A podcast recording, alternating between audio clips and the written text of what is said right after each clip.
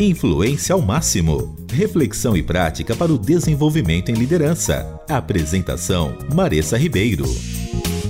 E esse é o Influência ao Máximo. Estamos novamente aqui juntos para conversar sobre influência e liderança. Lembrando que todo mundo tem influência e esse podcast é para você que entendeu que pode influenciar pessoas, pode influenciar locais, pode influenciar onde você está. E a gente espera que seja positivamente. E vamos às apresentações dos meus amigos que estarão aqui comigo hoje nesse nosso bate-papo super legal que eu tenho certeza que vocês vão gostar. Eu estou aqui com a minha amiga Sara e como hoje o tema do nosso programa é, é, na verdade, a gente vai falar um pouco sobre as áreas de influência da sociedade. A minha amiga Sara é uma pessoa que influencia. Na verdade, ela diz que já influenciou na área de artes, disse que já dirigiu aí musical na igreja. Automaticamente, né, como ela dirigiu musical na igreja e é da área de artes, a gente pode dizer que ela também influencia na igreja. Então, ela é uma pessoa que tem influência na área igreja, e vocês vão saber disso daqui a pouquinho. E também não posso deixar de dizer que a Sara é uma pessoa que tem influência na área de educação. Acho que vocês que seguem a Sara nas redes sociais sabem que ela é uma pessoa que gosta de trabalhar desenvolvimento de pessoas, desenvolvimento humano. Então, já falei demais. Três áreas para Sara, hein? Artes, educação e igreja. Ah, isso aí. Vamos influenciar o mundo. mas eu estou aqui com uma pessoa que não só influencia o mundo, mas me influencia, influencia todos nós que convivemos com ele. É o Tiago. e o Tiago, ele é uma influência especialmente na área de educação e igreja também. Para quem não sabe, Tiago é teólogo, é pastor e ele trabalha na Envisionar, divulgando a educação cristã, o posicionamento para as pessoas, como elas podem influenciar o mundo. Então, olha que legal, né? Ele é um influenciador que trabalha com influência. Show. Pois é, e eu estou aqui com a Marissa, que também já trabalhou em várias áreas de influência, desde a área de ciências, né? Ela já trabalhou com enfermagem, então ela já trabalhou nesse mundo aí bem diferente do que ela trabalha hoje, que é da área de educação, com a igreja. E trabalha também hoje, como eu falei, né, ajudando líderes a se desenvolverem é, e influenciando líderes cristãos realmente através da Envisionar, RTM e outros 50 projetos que ela está envolvida. Pois é, né? Se a gente for até ver, eu também influencio, pensando nisso que você falou, Thiago, em comunicação, né? A área da comunicação. A RTM, nossa super parceira é, aqui da Envisionar, uh, tem uma ação incrível e enorme nessa área que é a área de comunicação, mídia e comunicação. Então, como eu sou colunista da rádio, também posso dizer, né, que a gente influencia nessa área e vocês também, né, podcast, RTM, comunicação. Então, hoje, o assunto desse podcast é conversar com vocês e apresentar para vocês um debate sobre as áreas de influência da sociedade. Ou seja, quais são as principais áreas de influência é, e como nós, como cristãos ou como cidadãos, podemos gerar uma influência positiva nessas áreas onde nós estamos inseridos. E a gente quer contar para vocês de onde vem essa ideia. Mas antes, Sara e Tiago, vamos contar para o pessoal quais são essas áreas, então? Me ajudem aí. Uma das áreas é, que a gente falou bastante, igreja, né? Educação, a gente citou, citamos família, Citamos mídia e comunicação, artes e entretenimento, educação, negócios, governo, governo, artes e entretenimento, né? Pessoas que trabalham na área de artes e cultura, cultura e entretenimento. É, é interessante falar porque a gente está seguindo um, uma linha, né, de áreas, mas existem diversas. A, gente já vai falar um pouco mais mas tem quem coloque também a saúde, esportes, existe toda uma discussão sobre esse assunto também. Legal, e só para você que está nos ouvindo entender de onde a gente está tirando essas principais áreas de influência que a gente está trazendo aqui para o debate, Alguns podcasts atrás, nós falamos sobre um livro da Landa Cope que chama Template Social do Antigo Testamento. E o nome não ajuda, né? Porque você nunca imagina que é sobre isso, mas Uh, ele fala sobre as áreas da sociedade. E a Landa Cope conta como que ela começou né, a falar sobre isso e de onde ela tirou essa ideia aí é, da questão das áreas de influência. Então, o assunto é esse. Antes da gente começar o debate, aí eu vou pedir para o Tiago contar um pouco para a gente, nosso teólogo aqui da discussão. Ele vai explicar um pouquinho de onde veio isso e por que, que a gente discute isso. Mas no começo, no capítulo 1 desse livro, a Landa Cope conta como que ela foi despertada para discutir esse assunto, né? E ela conta que ela estava assistindo um programa de televisão e aí o, o jornalista, né, britânico estava problematizando como que cristãos poderiam ou não influenciar uma sociedade, uma comunidade para melhor. E aí ele pegou como case uma cidade reconhecida como uma das cidades mais evangélicas na época nos Estados Unidos, que era Dallas. E aí ele falou: vamos ver então se essa influência dos cristãos é, realmente mudam os indicadores, né? Realmente muda e transforma uma sociedade para melhor. E aí, então, ele começou a apresentar os dados relacionados à saúde, as estatísticas em relação à educação, emprego, moradia, distribuição de renda, programas para ajudar os carentes, até a questão de é, drogas, né, de taxas e estatísticas em relação à drogadição. E pasmem, é, ela chegou, né, o, o, entrevistador, né, o jornalista, na verdade, chegou a um dado alarmante, que não tinha mudança nenhuma nessas questões, nesses dados, e que aquela cidade, pelo contrário, tinha dados muito graves e muito alarmantes. E aí ele trouxe para o programa alguns líderes cristãos pedindo uma explicação para debater mesmo e saber o que, que poderia estar acontecendo. E olha só o que esses líderes todos que responderam disseram. Isso não é meu problema, eu sou um líder espiritual, então essas questões de estatísticas, de economia, de, enfim, do que a gente falou aqui, não uh, tem a ver com o meu trabalho, não tem a ver com a minha área de atuação. E aí ela também problematiza no livro falando assim que ela tem escutado e ensinado que é necessário somente 20% de uma sociedade com o mesmo ideal para que ela possa influenciar e liderar os outros 80%. E aí então ela entra numa crise e fala: o que está acontecendo?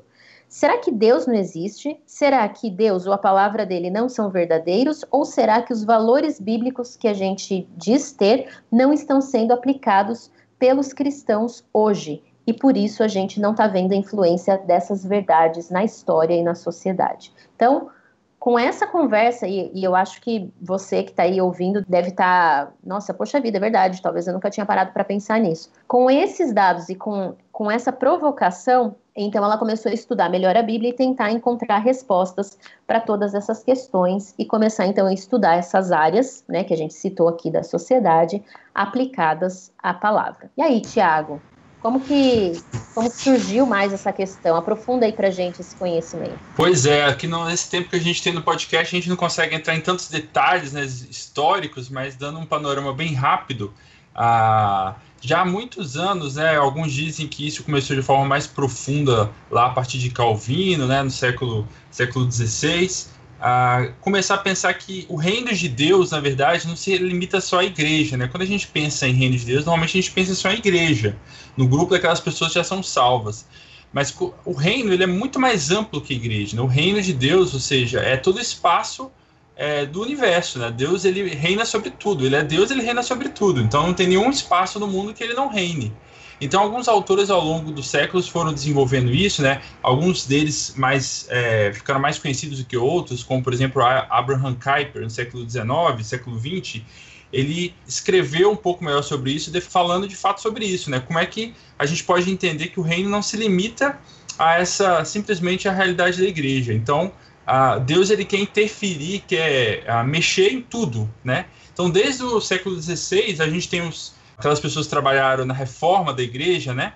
Ah, pensando em como é que, ah, de fato, o evangelho podia fazer diferença na cultura, na arte, na educação.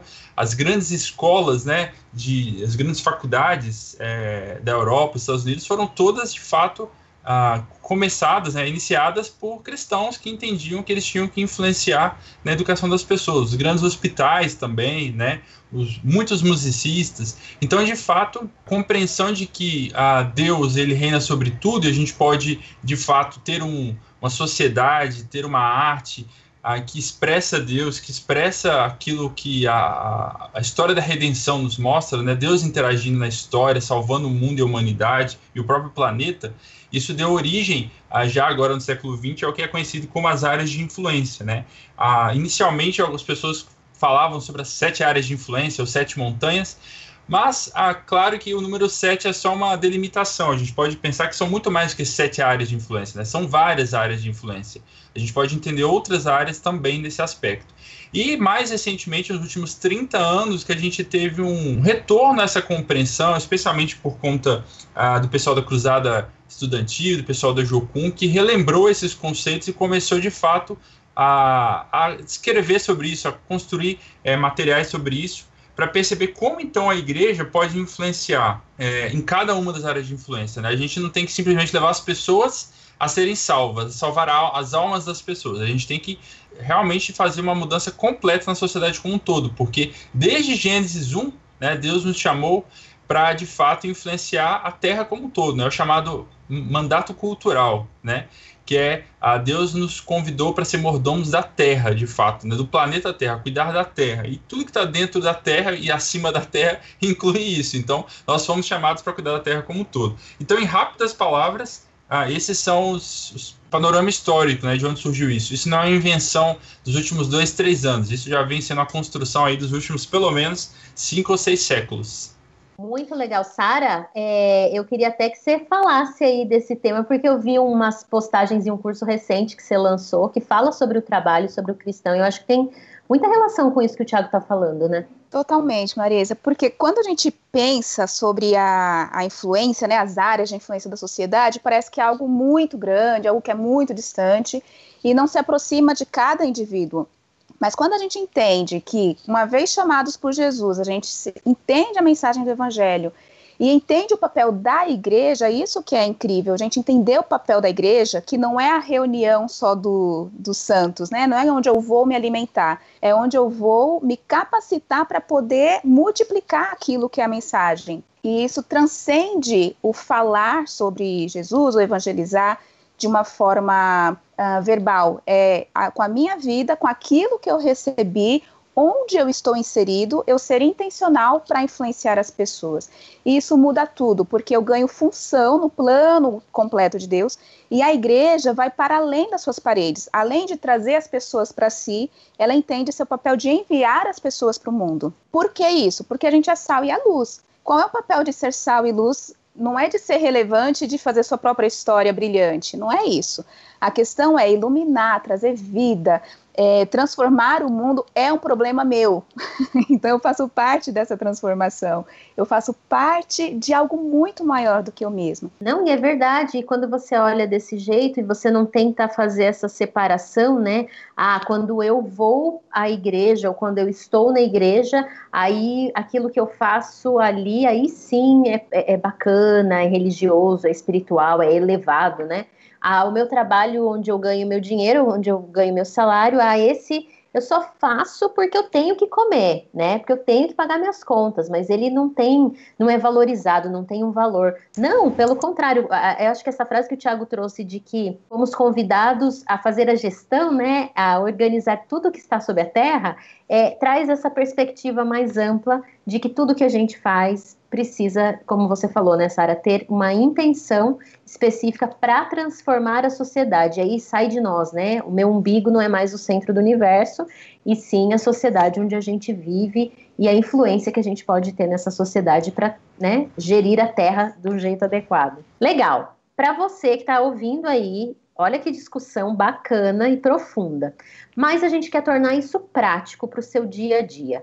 Nosso objetivo aqui nesse podcast não é debater a cosmovisão cristã relacionada às áreas da sociedade, porque a gente precisaria trazer gente muito mais expert do que nós nesse assunto. O que nós queremos fazer é dar dicas e apresentar para vocês oportunidades de você ser realmente uma influência nessa área da sociedade que você está. Então, a gente vai discutir nesses próximos momentos aí como a gente faz isso através de cada área da sociedade. Esse foi o Influência ao Máximo. Influência ao Máximo conceitos sobre liderança e influência.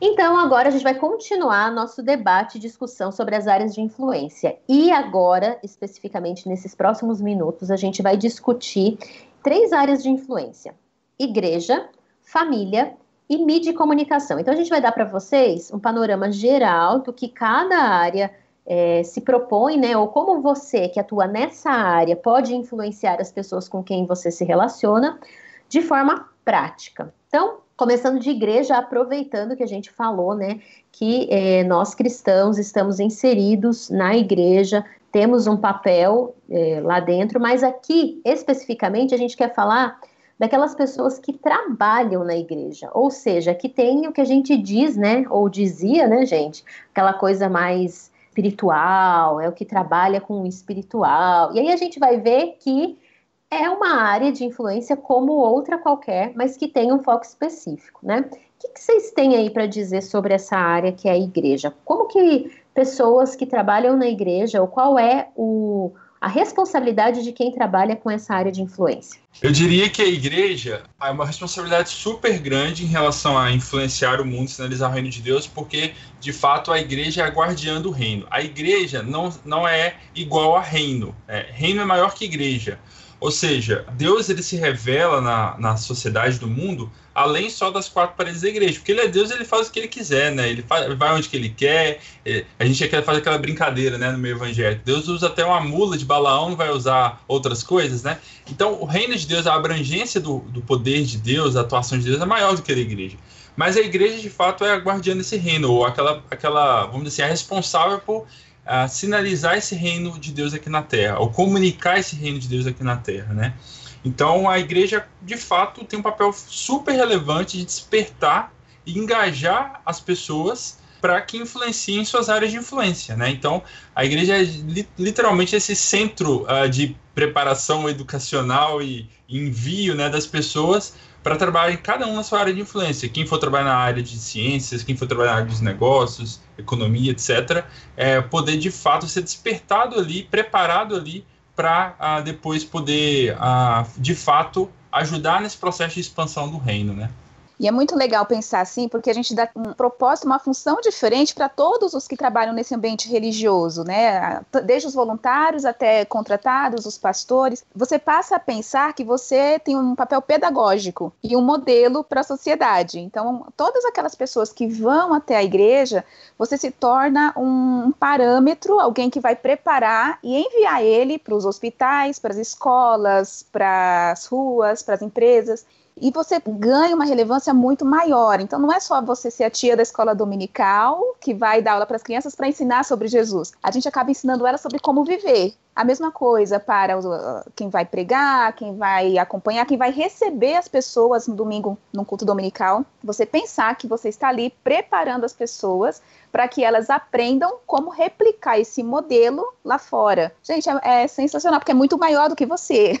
Não, e é legal isso que você está falando, porque até é, a Landa traz no livro uma coisa que eu achei fantástico. Nosso trabalho, ou o trabalho das pessoas que influenciam na igreja, não é abrir negócios ou bancos, não é para falar assim, ah, essa é a forma certa de fazer negócios, não é liderar o governo e escrever as leis, constituição, não é escrever sobre isso isso não é estar tá à frente do governo, mas é preparar as pessoas, ensinar as pessoas que estarão nessas áreas a como fazerem isso de um jeito adequado, ético e bíblico. Então, isso muda e faz a gente até compreender nos tempos atuais de discussão, né, que o papel da igreja não é tomar conta do governo de um país e ditar as regras, mas é estimular os cristãos que estarão nessas posições a fazerem de um jeito justo, ético e bíblico, né? Mas respeitando uh, o local e, e, a cultura, enfim,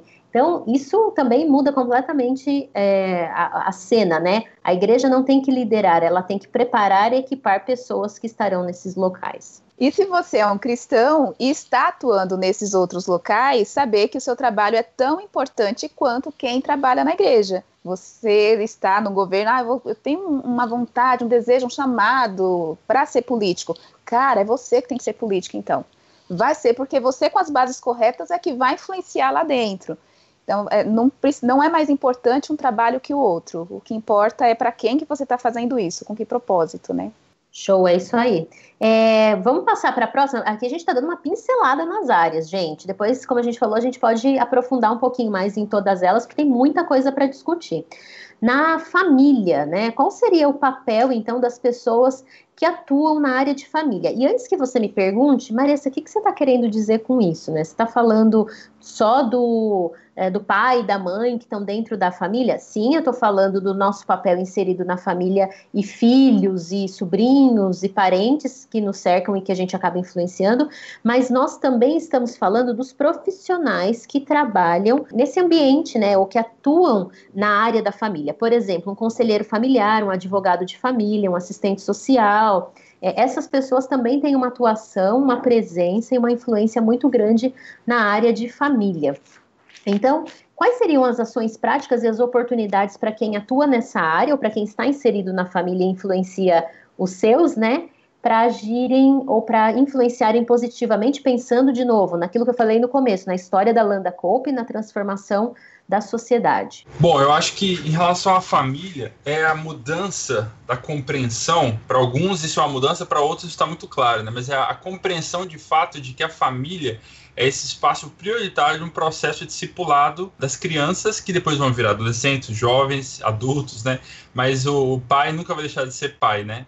E isso, obviamente, pode se expandir para outras configurações familiares que às vezes não tem um pai, uma mãe do jeito que a gente conhece, mas tem uma, uma figura na família, um tio, um avô, que acaba exercendo um papel muito forte no processo de criação dos filhos, né?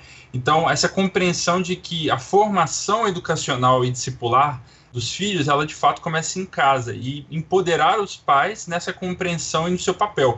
Porque muitas vezes que a gente percebe, já desde a, de muitos séculos atrás, muitos mil anos atrás, é que começa um processo de terceirização do discipulado ah, para outras instituições, seja para a escola, seja para a igreja, seja para outros organismos da sociedade, os pais começam a ser desempoderados. Eles acham que eles têm um papel ali de cuidar do filho, né, colocar limites, mas não entendem que eles são responsáveis por levar aquelas pessoas, os filhos deles, né, a realmente a, a desenvolverem sua fé, a, a, viver os valores do reino na sua própria vida, né? Então, as pessoas que, estão envolvidas com família, quase todos nós, e as pessoas que trabalham efetivamente ajudando as famílias, é, ajudar essas pessoas a compreender o seu papel e como fazer isso, né?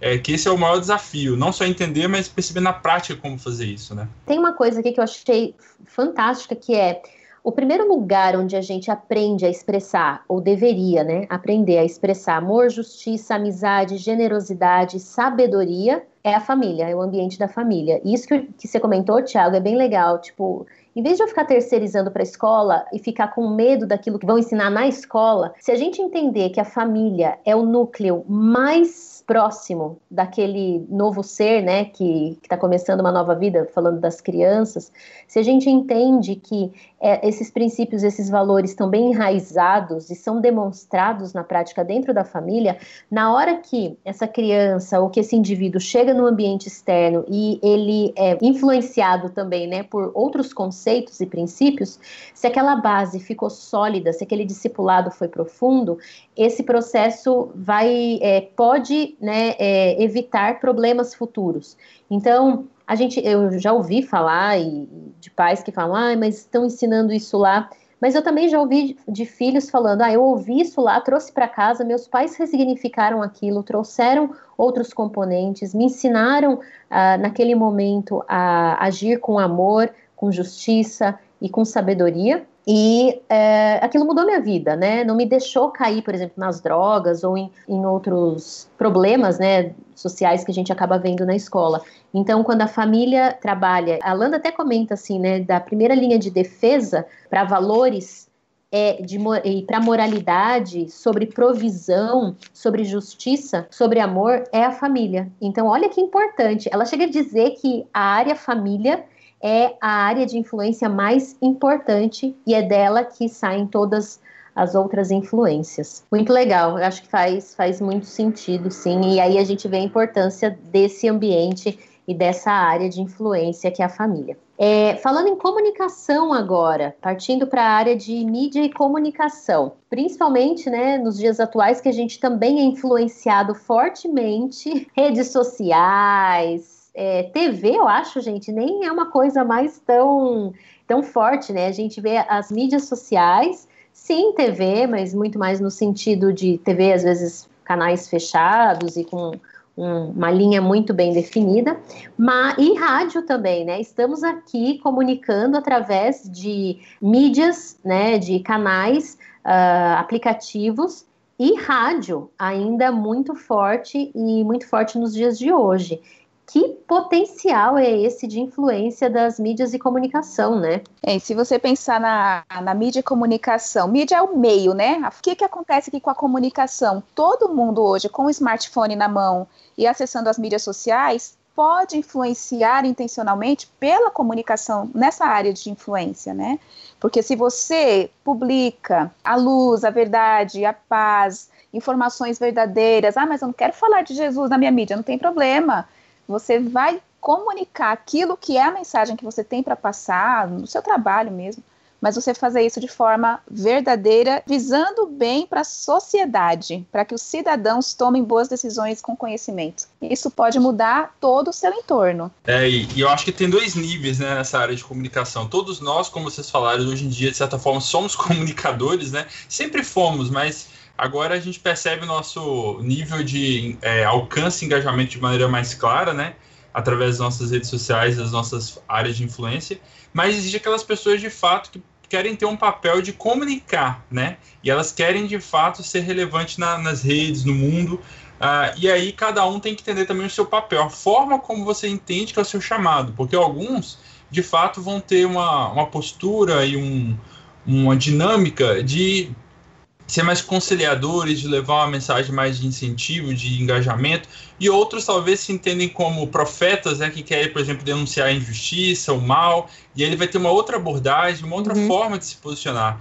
Então, a, aqueles, aquelas pessoas que usam a comunicação como área de influência precisam também ter muita clareza do seu chamado e da forma como Deus está realmente orientando, né, que eles devem se posicionar até porque não existe um único padrão, não existe um único jeito, né? A gente não pode querer encaixotar todo mundo mesma, do mesmo jeito. Então, é, essa é uma área muito difícil de a, a gente entender os caminhos né, possíveis, mas de fato precisamos de muitas pessoas na área de comunicação para levar os valores do reino, né?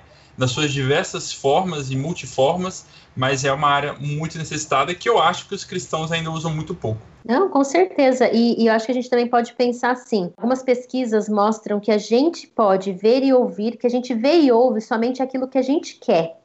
Ou seja, tem um filtro emocional, mental na nossa vida e de lente de, de cosmovisão que a gente tem né, sobre o mundo, que permite a gente filtrar ou não determinadas mensagens. Então, também temos que estar conscientes desse potencial né, que as mídias, que a comunicação tem sobre nós, e como o Tiago falou, comunicar aquilo que de fato tem a ver com o meu propósito, né, com o meu chamado, com aquilo que eu estou sendo convidado a ver e a comunicar. Legal, então fechamos as três primeiras áreas de influência e a gente vai continuar discutindo as próximas aí que a gente citou no começo. Continue com a gente. Influência ao máximo com Maressa Ribeiro. Estamos nós aqui discutindo, Sara, Tiago e eu, sobre as áreas de influência da sociedade. A gente fica se perguntando, né? Isso dá, acho que uns 10 podcasts ou mais só falando sobre isso. Talvez um podcast exclusivo para falar sobre as questões teológicas envolvendo a transformação da sociedade, as áreas de influência, como a gente pode influenciar. Mas como a gente comentou, a gente quer dar elementos bem práticos e reflexões mais práticas para você entender, dependendo da área de influência onde você está, como você pode agir de forma a transformar e a mudar o mundo, a deixar o mundo melhor e transformar a sociedade para o bem. Tá, a gente está falando de transformar o mundo, de salvação do mundo, mas na Bíblia não está dizendo que vai tudo de mal a pior, que Deus vai destruir tudo. Para que é que eu vou dedicar minha vida ou me preocupar com esse assunto? Diga aí, Tiago. Essa pergunta não tem uma resposta tão rápida assim, né? Já de cara eu vou indicar dois livros se você quiser ter uma resposta mais profunda. Os dois são do Christopher Wright. Um chama A Missão de Deus e outro chama A Missão do Povo de Deus. Aí sim, né, você vai ver lá depois de 700 páginas a resposta um pouco mais aprofundada. Mas assim, se a gente pudesse falar de forma muito rápida, eu diria que Deus nos chamou desde a construção do mundo, desde Gênesis 1, a ser mordomos da terra, a colocar ordem no caos. Então esse chamado colocar ordem no caos, ele é um chamado para toda a história da humanidade, né? Seja o caos do primeiro século, seja o caos do século 21, a gente vai estar tá sempre colocando ordem no caos. E quando a gente fala que o mundo está indo de mal a pior, especialmente porque a gente tem uma visão do apocalipse, né? Esse livro que todo mundo fica tentando entender, ainda mais nos tempos de hoje, é porque a gente tem essa impressão de que as coisas vão piorando. Mas se a gente pega os, leitores da Bíblia de uns um, mil anos atrás, eles também achavam que as coisas estavam indo de mal a pior no, naquela época, né? Então isso depende muito também da leitura teológica que se faz de Apocalipse, da teologia do fim das coisas. Mas de forma bem rápida, a gente poderia entender o seguinte: nós somos chamados para colocar ordem no caos. De fato, a sociedade ela sempre vai estar se afastando de Deus mas ao mesmo tempo, nós como igreja fomos chamados a levar as pessoas a se reaproximarem de Deus. E essa terra que a gente vive é que vai ser os novos céus e a nova terra. Né? A gente, isso fica muito claro na leitura de Apocalipse. Diferentemente do que, de que alguns entendem, não é que Deus vai botar fogo em tudo, queimar tudo, e a gente vai para uma outra dimensão. É que essa dimensão que a gente vive, na verdade, é que vai ser transformada, vai ser renovada. E aí a gente tem que de fato cuidar dessa realidade, como Deus nos mandou, porque é essa realidade que Deus vai transformar. Então, sim, a gente tem que buscar a, a transformação na sociedade. Isso não quer dizer que tudo vai ficar melhor, mas o nosso papel é levar as pessoas a se aproximarem mais de Deus. Ou seja, quando a gente melhora as coisas e põe ordem no caos, a gente aproxima essas pessoas de quem Deus é, um Deus perfeito que criou as coisas de forma bela, né, e perfeita, e que por conta de do pecado, de tudo que aconteceu, é, é, tudo isso foi invertido. Legal isso, porque daí faz a gente pensar de fato naquilo que eu sempre ouço falar, né? Que quando você entender o processo de salvação, a sua eternidade começa aqui. Então a gente pode começar a viver plenamente hoje. É claro, a gente vai ter os problemas, a gente vai ter o caos, mas a nossa parte nisso é colocar, como o Tiago fica falando o tempo inteiro, né, essa ordem no caos para que as pessoas entendam e conheçam esse Deus que criou tudo perfeito e né, o pecado que bagunçou tudo. Incrível. Então, espero que você que esteja aí nos ouvindo, é, agora fique mais empolgado ainda em influenciar e não largue mão, né? Tipo, ah, deixa aí, não vai, não vai ter jeito mesmo, né, Sara? Que essa pergunta aí que o povo fica fazendo. De, não, vamos transformar e vamos contribuir para que a sociedade fique melhor. E falando nisso, as nossas duas próximas áreas de influência para comentar rapidamente aqui é uma que eu amo falar sobre, que é negócios, e a outra que eu também amo falar sobre, que é educação. Então segura para ir para a gente não estender um monte, né? A gente tem que se segurar agora e falar um pouquinho sobre essas duas áreas. Vamos começar por negócios? O que, que vocês acham? Eu vou, vou começar dizendo que é, quando eu comecei a ler qual seria o papel né, de influência positiva na área de negócios, eu fiquei assim é, estarrecida e, e, ao mesmo tempo encantada com as possibilidades de olhar para os negócios de um jeito diferente. E aí vem a história do povo de Israel, né, dos judeus, que e ela até comenta no livro que você não vê judeu pobre, né, passando necessidade, porque eles entendem que eles são uma família e que um é, abençoa ou cuida do outro, não com assistencialismo, ou seja, dando para que ele simplesmente usufrua, mas ajudando essa pessoa a desenvolver seus próprios negócios, desenvolver o seu próprio sustento e ser é, economicamente é, autônomo, né, independente e poder trazer riqueza para a sociedade. Olha que loucura! A área de negócios, as pessoas que estão na área de negócios têm o objetivo de trazer riqueza e sustento para todo cidadão de forma igual, né? Para que ninguém precise pedir, para que ninguém dependa do outro, trazendo autonomia. Que insights que vocês viram aí sobre essa área de influência? É, eu, eu, chama muita atenção no, nesse conceito da Landa e completa o que você disse, Marisa, que ela fala assim, olha, o objetivo dessa área, segundo a Bíblia, é incentivar a independência econômica. Eu acho que esse termo fica bem, bem marcante, eu até grifei quando eu li a, a primeira vez, que se eu penso que eu tenho um negócio o meu objetivo com essa minha empreitada é gerar independência econômica nas pessoas. Então, para tudo, não é o meu lucro. E a, a gente vê todas as escolas de administração ensinando isso, né? O objetivo é para enriquecimento dos sócios, gerar dividendos, mas a gente pensa que é gerar riqueza para as pessoas, para que haja equidade e todas consigam se sustentar sem precisar da assistência. Mas aí uma coisa que a Landa traz também é porque a sociedade como todo nós acabamos gerando essa desigualdade.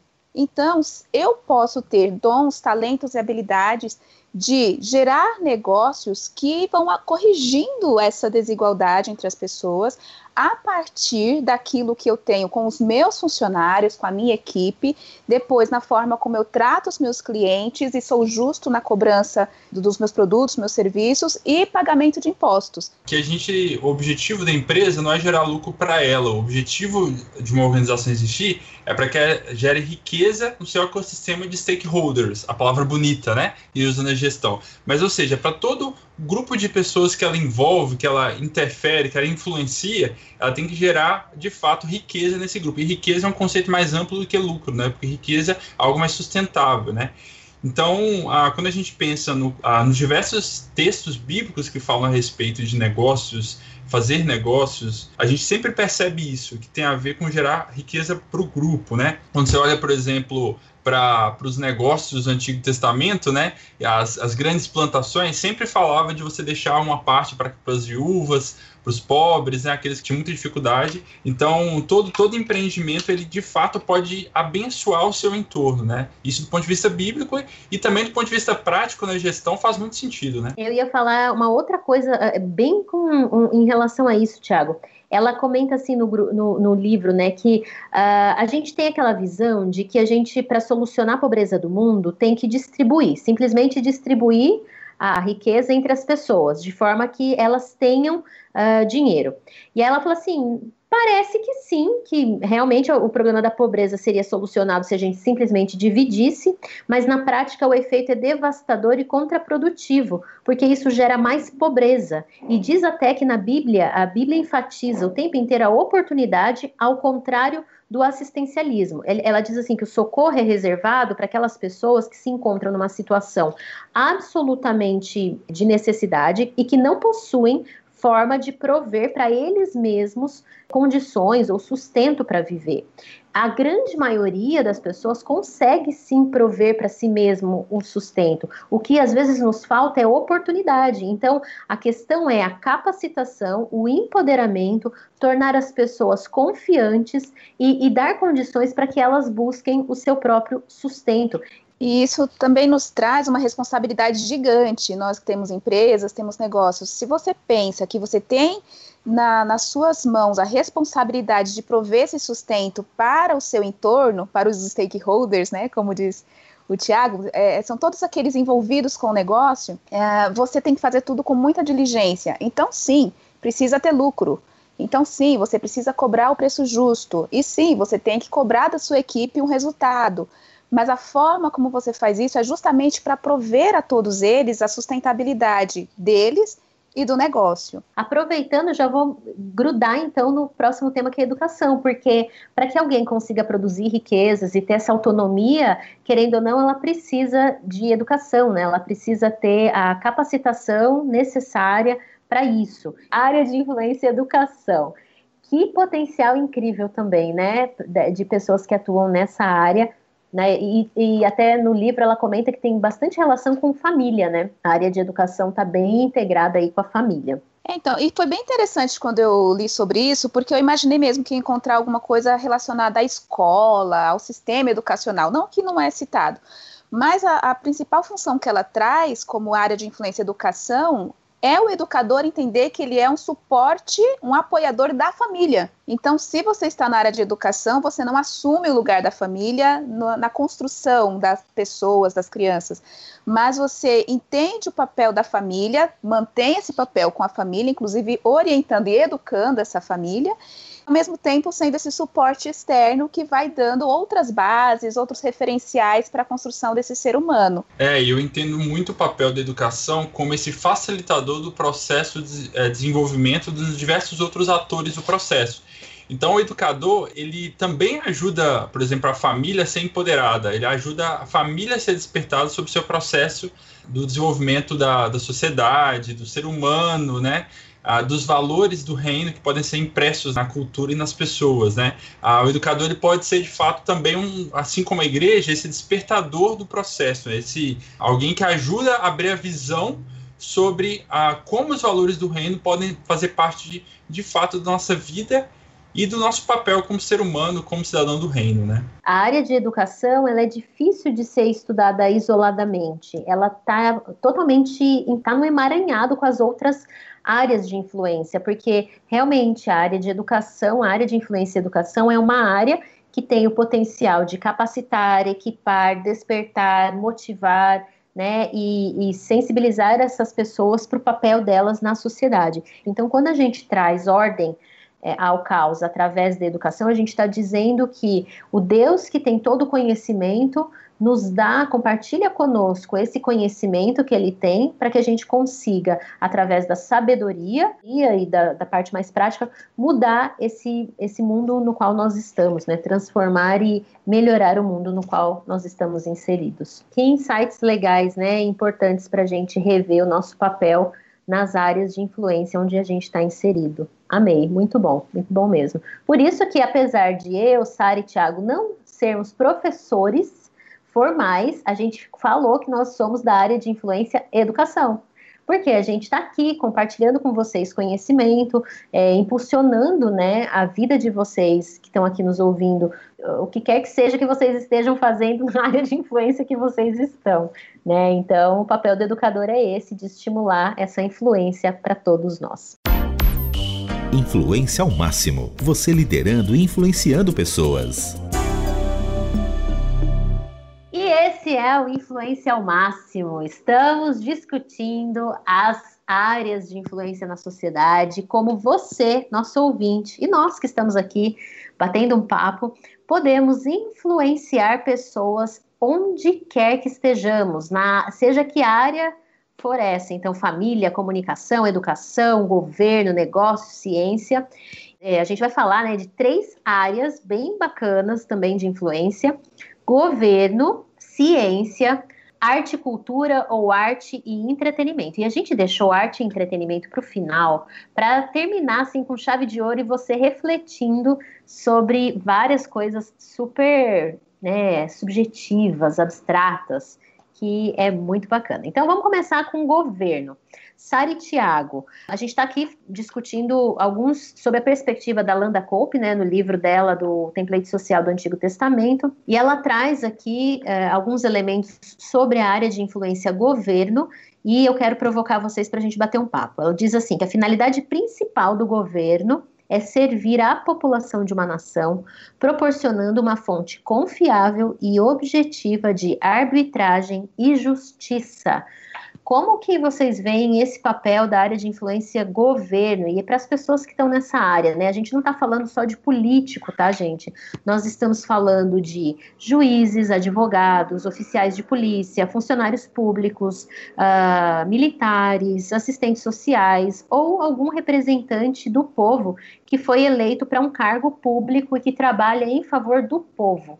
Então, olha a responsabilidade. Você advoga, você trabalha em favor do povo para trazer justiça para a população. Como vocês veem essa área? Eu acho uma área assim de extrema responsabilidade, né? Então, e aí, se a gente pensa em justiça, é, é pensar na, na, equidade. Até se vê o, o, o, nosso judiciário, né? Aquela imagem que a gente tem, aquela estátua, né? Esqueci a palavra. É a balança, né? Também. A balança.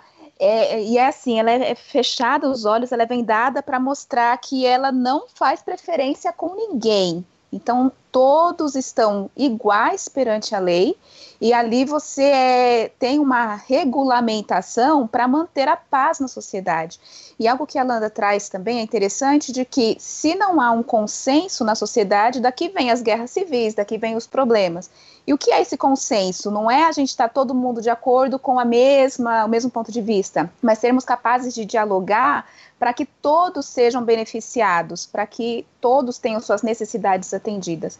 Então, se você é um governo, trabalha, sei lá, num Detran, numa área de trânsito da cidade, garantir que todos estejam em segurança, todos estejam com sua necessidade atendida. Então, é muito abrangente essa responsabilidade, e se você pensa que, como um agente de trânsito que seja, ou aquele uh, funcionário público dentro de um fórum, ou um juiz, ou governador, ou presidente. Ali está nas suas mãos, não é ne nem necessariamente os rumos financeiros do país pelos rumos financeiros. Todos têm que ter acesso aos mesmos recursos, às mesmas oportunidades para que tenham essa independência econômica financeira, como a gente disse, né? É promover essa justiça. Eu vou colocar só mais um comentário aqui, e aí eu quero ouvir do Tiago também, mas a Landa no livro fala o tempo inteiro que tudo isso que a gente conversou, gente, está baseado na Bíblia e que tem diretriz clara na Bíblia para isso que a gente está falando. Então, não são, é, ah, eu acho que é isso. Não, a Bíblia traz, e principalmente naqueles livros que a gente não quer ler,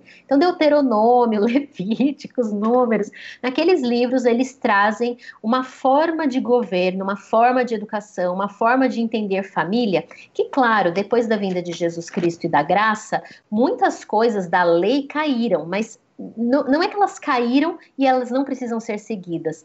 Elas caíram no sentido da só da, da punição, eu acho. Né? O Tiago pode comentar melhor disso. Mas o princípio por trás permanece. Olha só que incrível esse versículo que eu vou ler agora, de Deuteronômio 1, 16 a 18, falando sobre o setor jurídico. Naquela ocasião, ordenei aos juízes atendam às demandas de seus irmãos e julguem com justiça não só as questões entre os seus compatriotas, mas também entre um israelita e um estrangeiro.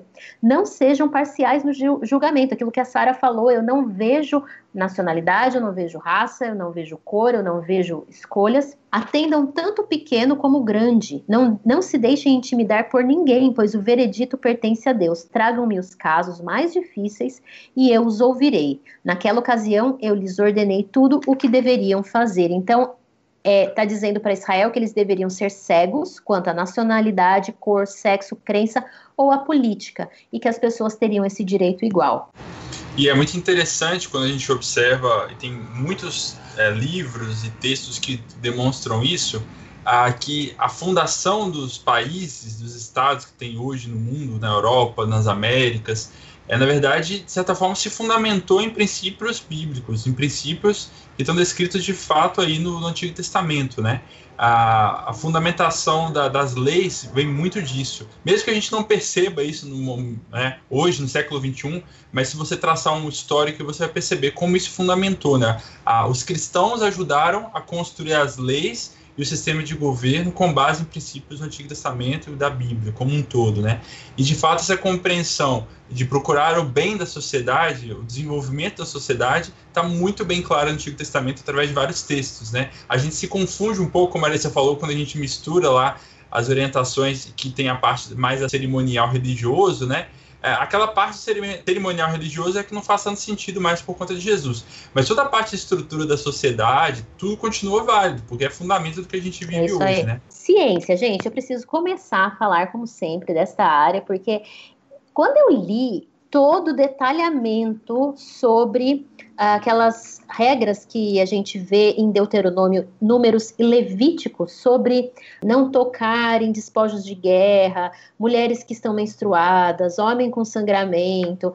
Gente, eu tinha uma visão assim, nossa, isso é velho pra caramba, onde já se viu isso e tal. E aí, na perspectiva da Landa Cope, quando eu li é, isso como enfermeira, eu falei, cara, faz todo sentido. Deus lá atrás tinha dado instruções sobre higiene que nós fomos descobrir em 1800 e pouco, 1700 e pouco, na ciência. Olha que absurdo! Se a gente lesse a Bíblia, a gente saberia. Então, medidas de combate a epidemias já estavam descritas lá. Então, quando Deus traz aquelas regras, era justamente para proteger o povo de doenças causadas por fluidos corporais, então sangue, saliva e outros fluidos corporais. E aí ele, ela faz, ela dá esse pano de fundo e fala o Deus que criou o mundo, ele já sabia da ciência e ele nos permite, através da ciência e da pesquisa, descobrir aspectos daquilo que ele já criou. Oh, que louco! Muda também a nossa perspectiva, né? É, um tempo atrás eu tinha, uh, eu ouvi um pastor falar é, o seguinte: por que, que Deus não faz mais tantos milagres como ele fazia antigamente, né? Por que, que a gente não vê é, com tanta frequência algumas curas, vai, vamos dizer assim. E aí, e por que, que a gente não vê, por exemplo, mar se abrindo, é, comida descendo do céu, né? Por que, que isso não acontece? Porque Deus já deu para gente a ciência e todo o desenvolvimento tecnológico e científico para a gente poder usar. Ele, olha só, a gente falou disso lá no começo, né? De autonomia. Deus foi nos dando ao longo dos anos e dos tempos autonomia e domínio sobre as tecnologias para que nós pudéssemos uh, encontrar soluções na ciência para resolver os problemas da nossa vida relacionados à alimentação, né? Se você for ver o desenvolvimento de agricultura, né, que a gente tem hoje, enfim, é, não só de saúde, né? É, a gente vê como Deus compartilhou com a, conosco todo o conhecimento dele sobre isso. E é interessante a gente pensar que autonomia não é independência. Porque muitas vezes o cristão tem o um medo de estudar e de conhecer a ciência, de praticar até porque isso pode tirar a glória de Deus. Mas o, quando a, Marissa fala de autonomia, é você ter a condição de, por sua própria conta e com suas próprias forças, chegar até Deus. Quando o médico faz uma operação usando a ciência e salva uma vida, ele não tinha poder nenhum, porque ele pode fazer a mesma operação em outro paciente, aquele outro paciente morrer. Então, quem foi que operou ali? Continua sendo Deus, mas Deus dá pra gente não a independência, a gente continua dependendo, mas a autonomia de usar o conhecimento sobre o que ele já criou e a partir disso a gente consegue salvar vidas. Quem disse que uma cirurgia bem-sucedida bem-sucedida não é um milagre. Legal. Então, profissionais da ciência, engenheiros, pesquisadores, né? É, o trabalho de vocês é tão importante, né? E necessário como todos os outros trabalhos. E Deus usa a vida de vocês nessa área de influência para trazer para nós mais tecnologia e domínio da Terra. Vamos avançar então agora para a gente acabar, para a gente finalizar para artes e entretenimento. A Sara, que é a nossa representante aqui, né, que a gente brincou da área de artes, Quer comentar um pouco, Sara? Apesar que eu acho que nós três aqui, a gente tem histórias em artes. Eu não vou contar qual é a história do Tiago em arte, mas tem também. E eu também tenho em música, teatro, dança, Uh, enfim, Sara também. E por que que essa área é tão importante, gente? Gente, a arte era é tão incompreendida, mas até nisso ela é arte. Porque a arte ela consegue transmitir para as pessoas aquilo que para as pessoas e das pessoas aquilo que não é expresso em palavras. Então é um quadro que você vê e fala, uau, ele estava confuso, ele tá, você consegue captar a sensação da pessoa que pintou a partir daquele quadro, você se identifica. Nossa, tem muita alegria nessa música. Eventualmente, alguns que estão nos ouvindo tem um vizinho que toca algum instrumento. Você sente a emoção que a pessoa está naquele dia pelo que ela toca. Então é isso, a arte traz, ela revela o nosso criador. Deus é criativo e o belo, aquilo que traz leveza à vida. E é muito impressionante quando a gente observa o espaço das artes no texto bíblico, né? Se você for pensar, o texto bíblico, Gênesis 1, já começa com a poesia, né? O texto de Gênesis 1 não é bem um texto narrativo, é um texto de poesia, né? A quantidade de textos literais que a gente tem, como Salmos, né? Provérbios, Eclesiastes, Cantares de Salomão. Um terço do ensino de Jesus foi através de parábolas, que eram histórias com propósitos, né? Que era uma pequena dramatização que Jesus fazia com o objetivo de apresentar o seu pensamento. Então, assim, a, a importância da, das emoções, do belo, da arte, da poesia, a, é muito gritante no texto bíblico. Né? A quantidade de texto que a gente vê na, na construção do templo, que falava de, sobre como fazer cada um dos aspectos artísticos, né? A, da, dos próprios instrumentos. E, de fato, Deus se revela através... Arquitetura fortíssima, né? Exatamente, os detalhes arquitetônicos assim descritos, né? Então a Deus se revela através da, da do belo, a, das artes, né? Eu até comentei com, com a Sara e com a Marissa de que o, um grande autor conhecido que é o C.S. Lewis, ele fala como é que ele chegou à compreensão sobre Deus e foi lendo literatura nórdica, né? No livro dele Surpreendido pela Alegria, ele mostra isso. Ah, e Deus se revela de formas muito diferentes, não só através de uma argumentação que você faz para tentar convencer alguém de que Deus existe, né? Mas através de outras formas, Deus também vai se revelando, né? A criação dele é incrível, né? Eu fiz uma viagem uh, um ano, dois anos atrás e eu tive a oportunidade de ver passarinhos diversos.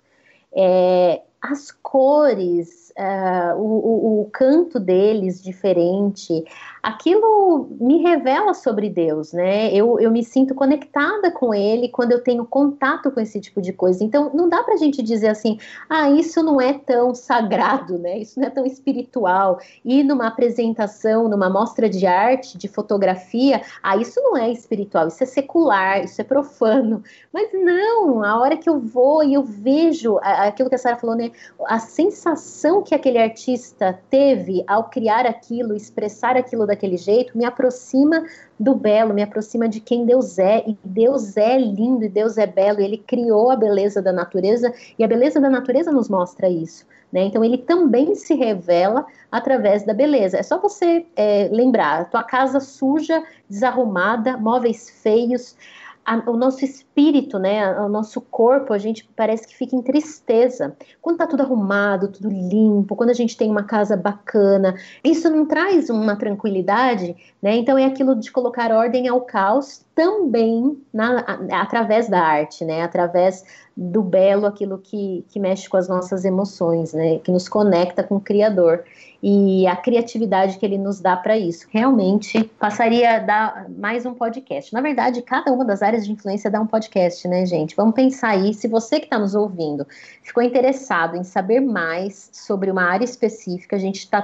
pensando, né, gente, em trazer convidados dessas áreas para compartilharem para gente, com a gente, como que eles têm influenciado através dessa área fundamental que eles estão inseridos. Então, mandem dicas para gente de nomes que vocês conhecem, de repente, ou uma área de influência que vocês gostariam de saber mais. Lembrando, influência, arroba, envisionar.com, e aí a gente, de repente, traz aí é, mais elementos para vocês.